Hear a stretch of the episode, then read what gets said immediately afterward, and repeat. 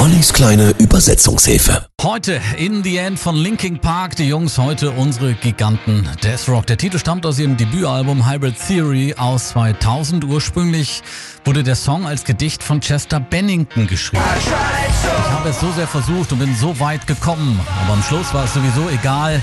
Ich musste fallen, um alles zu verlieren. Aber zum Schluss war es sowieso egal.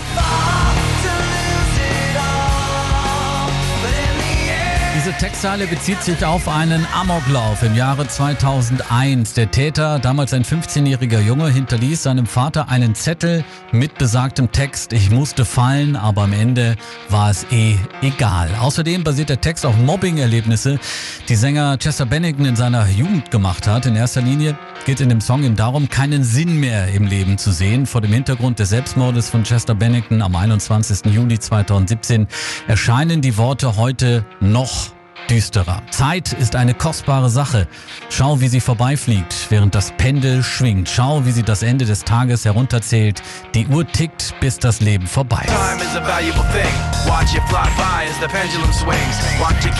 Das Video zu In the End wurde 2002 mit dem MTV Music Video Award in der Kategorie Best Rock Video ausgezeichnet. Nach Chester Benningtons Tod stieg der Titel in vielen Ländern wieder in die Charts ein. Nochmal zum Text. Ich habe alles in mir aufgestaut und auch wenn ich es probiert habe, es ist alles auseinandergebrochen. Wenn es mir wirklich, was es mir wirklich bedeutet hat, wird letztendlich nur die Erinnerung einer Zeit sein. In the end die kleine Übersetzungshilfe. Hier sind Linking Park.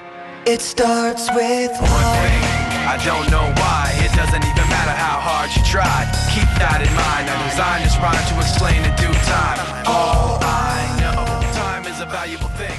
Watch it fly.